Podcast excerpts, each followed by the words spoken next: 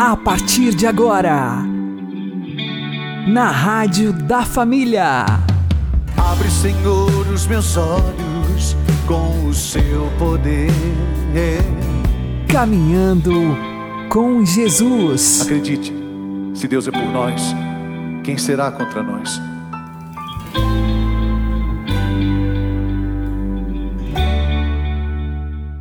Olá, meu querido irmão, minha querida irmã, ouvintes da Rádio Regional Esperança e também aqueles que nos ouvem pelo YouTube e Spotify.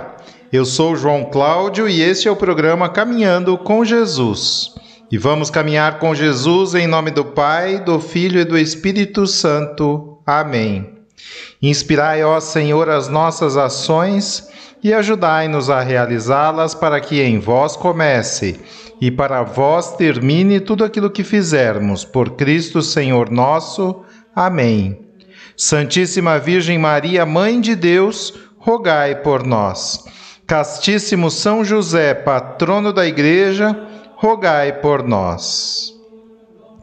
Deus nos deu a liberdade de escolhermos a vida eterna na Sua glória ou a morte eterna no inferno. Vamos aprender com o Padre Léo.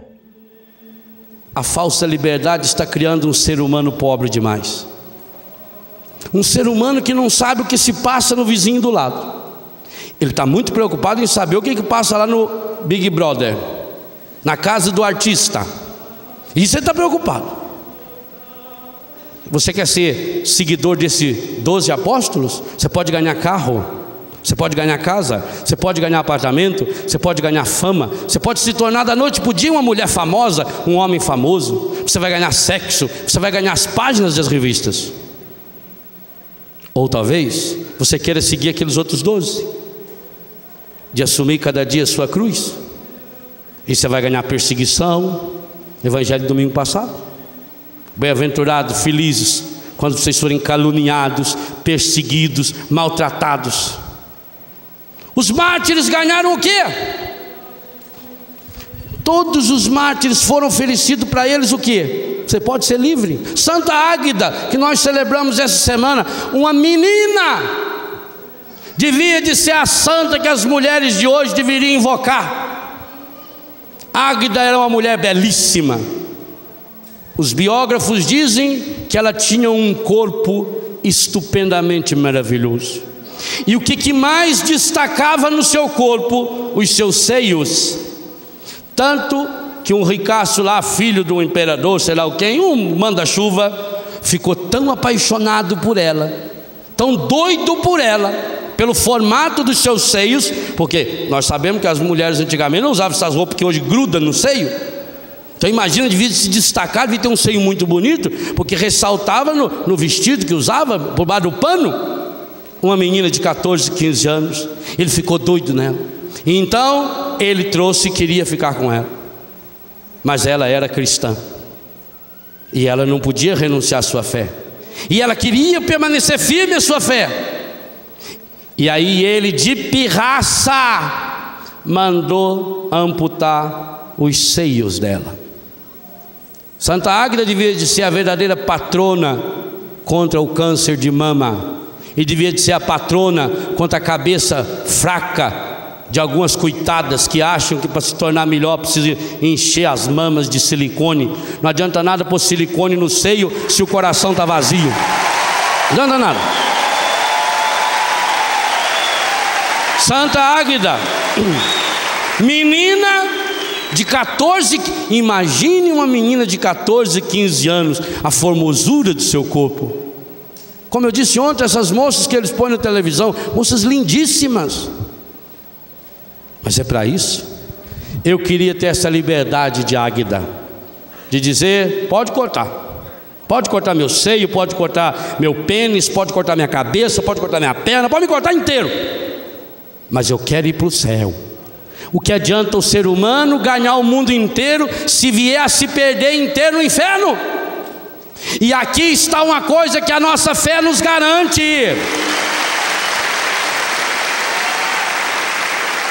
E chega nessa hora, o mesmo encardido que o tempo todo na vida diz: Você é livre, pode pecar. Quando chega nessa hora, eles querem dizer que você não é livre. Ah, será possível que Deus vai mandar uma pessoa para o inferno? Deus não. Mas a sua liberdade, usada errada, vai. Esse é um dogma da nossa fé. O ser humano, ele tem em si a graça de escolher a salvação ou a perdição eternas.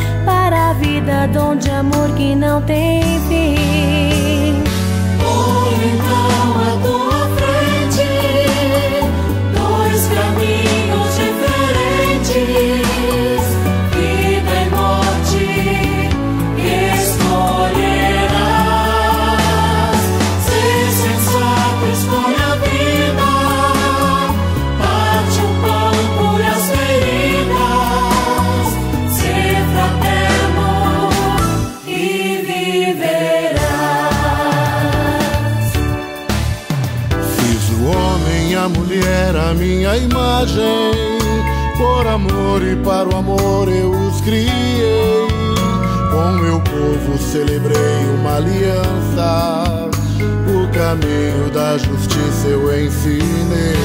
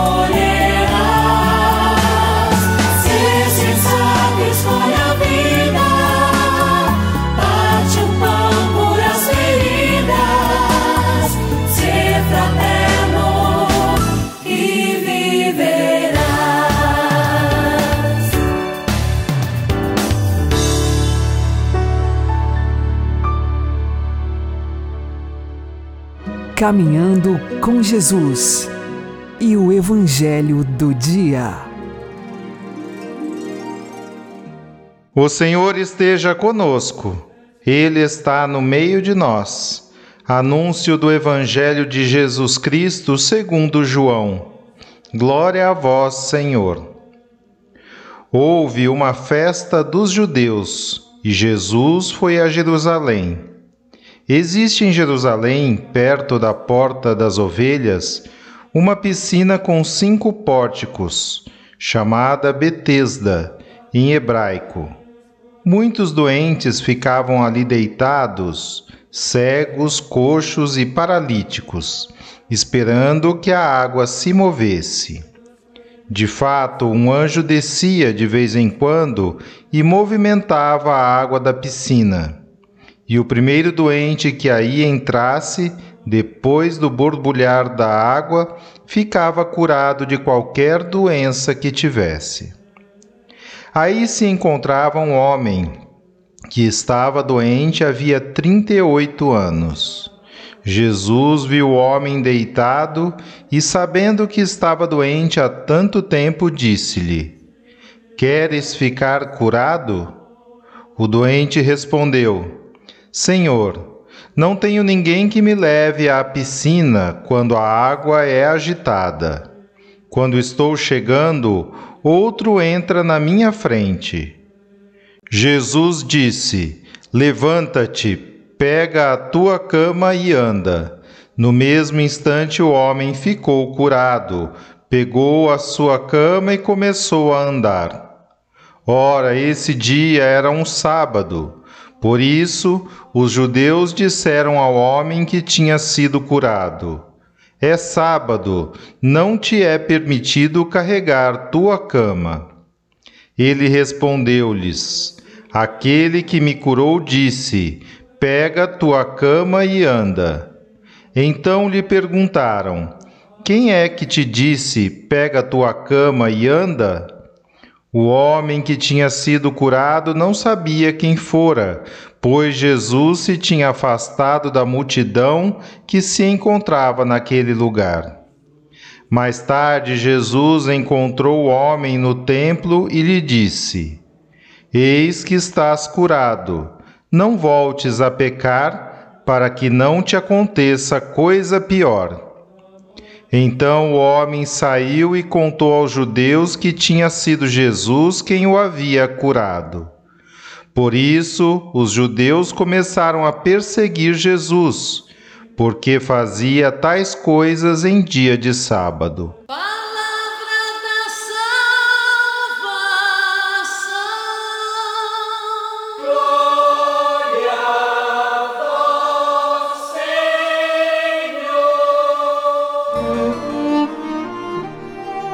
Agora, a homilia diária com o Padre Paulo Ricardo.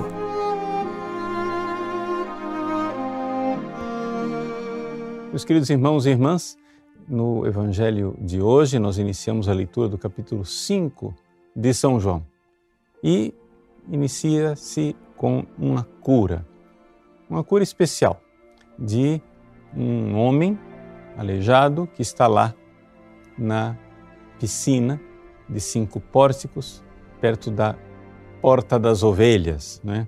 chamada piscina probática, probaton, em grego, que quer dizer ovelha. E Jesus faz uma cura que, digamos assim, sai do padrão das curas que nós estamos acostumados a ver nos evangelhos. Ontem nós lemos o evangelho em que Jesus cura o filho do funcionário do rei. Ali tem um processo de fé. O homem começa a buscar Jesus por fama, depois ele sabe que Jesus faz milagres, eh, começa a ter fé e finalmente ele crê com toda a sua família. Mas o paralítico da piscina probática não parece ter fé. Ou seja, ele é curado e nem sequer sabe quem o curou. Quando os judeus questionam por que, é que ele está carregando o seu leito, ele diz: O homem que me curou está mandando eu fazer isto. Então, parece, e não somente parece, pelo desenvolver do capítulo, nós vemos que é, é o eixo de tudo que Jesus está fazendo, parece que Aqui nós temos um esquema diferente. Jesus não causa a fé na pessoa para então curá-la, mas ele cura e com esta cura ele quer levar todas as pessoas a refletirem sobre a sua identidade. O homem não sabe quem é Jesus.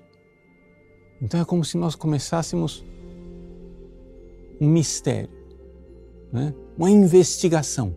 Quem é este homem que curou no dia de sábado, que violou o sábado e que fez com que um outro carregasse o seu leito no dia de sábado? Que autoridade é essa? Aqui começa todo um questionamento, toda uma angústia por parte das pessoas ao redor e por parte dos chefes dos judeus que começam a odiar Jesus, porque ele vem e vem para perturbar uma ordem estabelecida. Bom, o que Jesus quer mostrar é exatamente a sua autoridade e a sua autoridade divina. No Evangelho de amanhã, nós iremos ler com mais clareza que Jesus não somente violou o sábado, mas ele começa a falar de Deus como seu pai. E aí os judeus então querem matá-lo. Por quê? Porque ele não somente violava o sábado, mas ele se fazia igual a Deus. Eis aqui a finalidade então da cura deste homem na piscina dos cinco pórticos.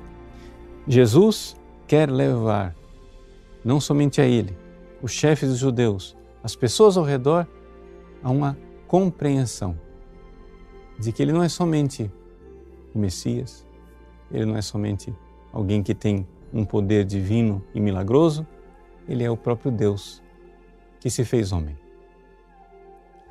Esta, esse processo é um processo que cria, sim, escândalo. E é aqui que está o centro do Evangelho de hoje. A fé em Jesus é um pouco ou bastante escandalosa para o mundo. Sim.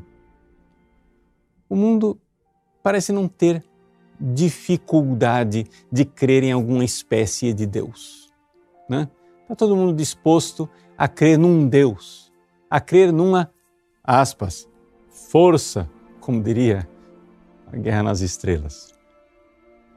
Todo mundo acredita numa força, mas que esse Deus tenha se feito homem historicamente, nascido em Belém, morrido em Jerusalém na cruz e ressuscitado, subiu aos céus e hoje é Senhor do universo, isso o mundo não está disposto a aceitar. É escandaloso é escandaloso que Deus se faça carne, que Deus venha na nossa história. Por quê? Porque é claro. Então, não tem outra saída. Se Deus se fez homem, a única religião verdadeira é aquela que segue Jesus Cristo. E quem segue Jesus Cristo com a fé que ele deixou, com os sacramentos que ele deixou, com o ensinamento que ele deixou, há dois mil anos, esta é a única e verdadeira igreja de Cristo. É ali que está a salvação. Eis aí porque o mundo está disposto a aceitar um Deus, creia em alguma coisa. O importante é acreditar em alguma coisa. Mas o mundo não está disposto a crer no escândalo que é Jesus. Deus que se fez homem. Deus entra, mas parece entra para incomodar. Jesus rompe a ordem pré-estabelecida. Estava tudo em paz até que veio esse Jesus. Estava tudo na quietude de um sábado, até que Deus veio operar, realizar a obra de nossa salvação, rompendo o descanso do sábado. Deus abençoe você. Em nome do Pai, e do Filho e do Espírito Santo. Amém. Vem, Senhor Jesus, o coração já bate forte ao te ver. A tua graça hoje eu quero receber. Sem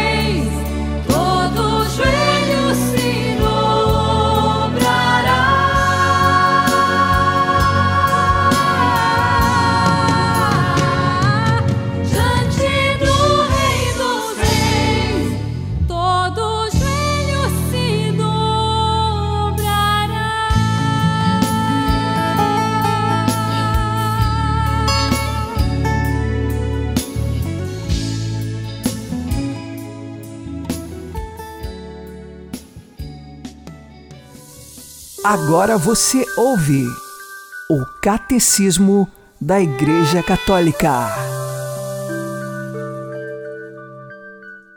No final do dilúvio, cujo simbolismo tem a ver com o batismo, a pomba solta por Noé regressa com um ramo verde de oliveira no bico, sinal de que a terra é outra vez habitável. Quando Cristo sobe das águas do seu batismo, o Espírito Santo, sob a forma de uma pomba, desce e paira sobre ele. O Espírito desce e repousa no coração purificado dos batizados. Em certas igrejas, a sagrada reserva eucarística é conservada num relicário metálico em forma de pomba suspenso sobre o altar. O símbolo da pomba para significar o Espírito Santo é tradicional na iconografia cristã.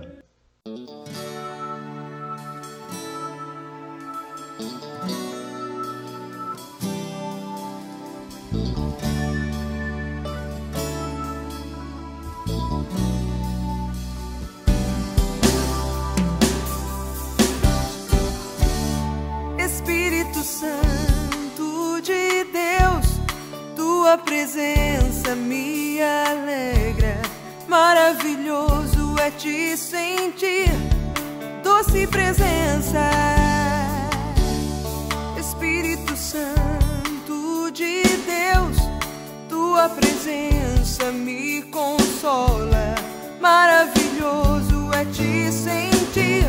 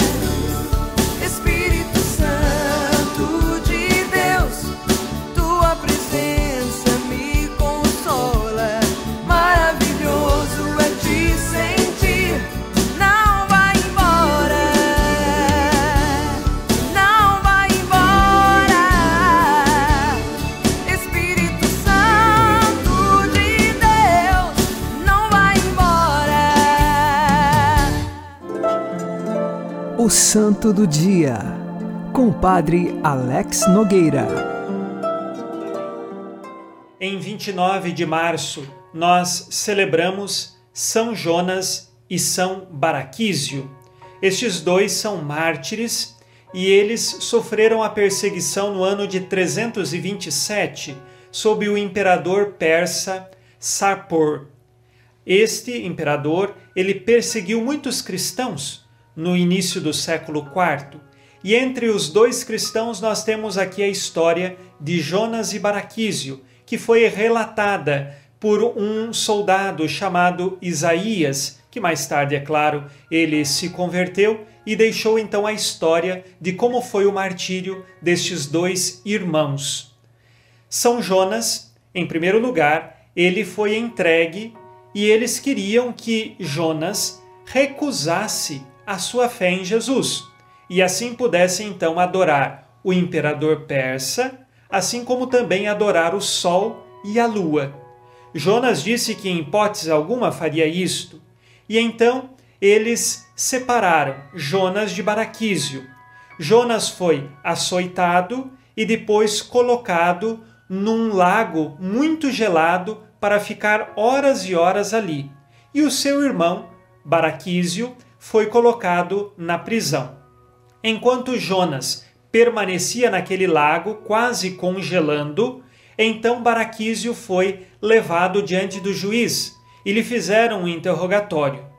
E Baraquísio defendeu tão bem a fé cristã que o juiz suspendeu aquele julgamento, devolveu Baraquísio até o cárcere, porque tinha medo que as outras pessoas que estavam assistindo o julgamento também se convertessem à fé cristã. Tamanha foi a sabedoria inspirada pelo Espírito Santo para Baraquísio. E então à noite o juiz ordenou que trouxessem novamente Baraquísio e continuasse o interrogatório. Ali o juiz mentiu a Baraquísio dizendo que Jonas tinha oferecido sacrifícios ao imperador e aos falsos deuses. Mas Baraquísio não acreditou na mentira contada pelo juiz e disse que Jonas jamais faria isto e que ele também, Baraquísio, não negaria sua fé a Jesus. O juiz o ameaçou, dizendo que ele seria morto, mas Baraquísio permaneceu fiel à sua fé. Ele foi martirizado com diversas torturas, entre elas colocaram chumbo fervendo dentro da sua boca e nos seus olhos, e depois de tamanhas torturas em todo o seu corpo, ele morreu defendendo a fé. Jonas foi tirado do lago ainda com vida, mesmo é claro, sendo congelante aquele lago, ele conseguiu sair ali com vida. E também disseram a ele que o seu irmão Baraquísio tinha negado a fé em Jesus. É claro, era uma mentira, mas Jonas não acreditou e ele foi então morto. E a forma do martírio de Jonas é que ele foi esmagado com um rolo de madeira, de modo que suas veias se dissiparam em sangue e ele pôde entregar a sua vida a Cristo. Tanto Jonas quanto Baraquísio, dois irmãos de sangue, eles entregaram a sua fé a Cristo, porque traziam no coração esperança. Eles sabiam que a vida não terminava ali, naquela morte, mas a vida continuava em Cristo e por isso decidiram se entregar. Nós estamos aqui numa perseguição que é fora de Roma, é no Império Persa. E assim sabemos que em todo o mundo, homens e mulheres entregaram a sua vida porque trazem no coração a esperança cristã. São Jonas e São Baraquísio, roguem por nós. Abençoe-vos Deus Todo-Poderoso, Pai e Filho e Espírito Santo. Amém. Fique na paz e na alegria que vem de Jesus.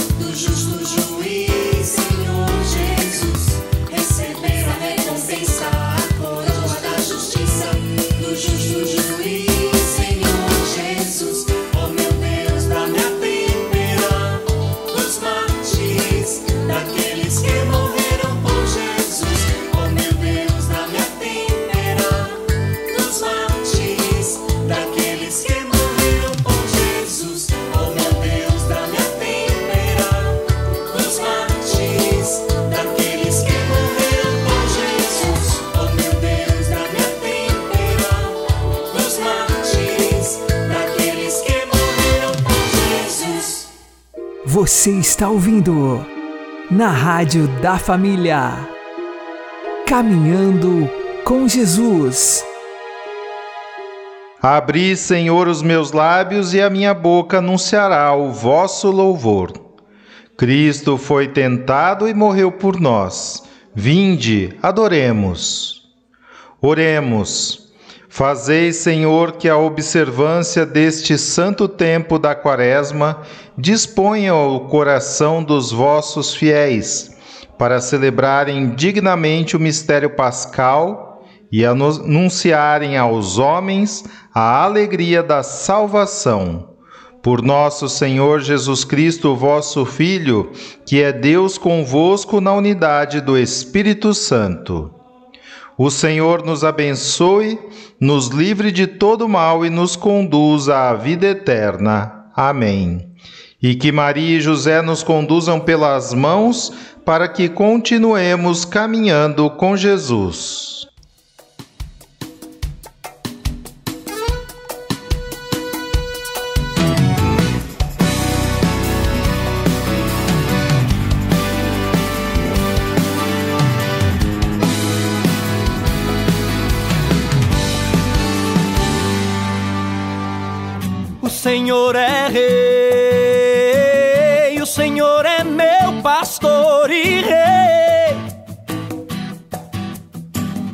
Senhor é rei, o Senhor é meu pastor e rei.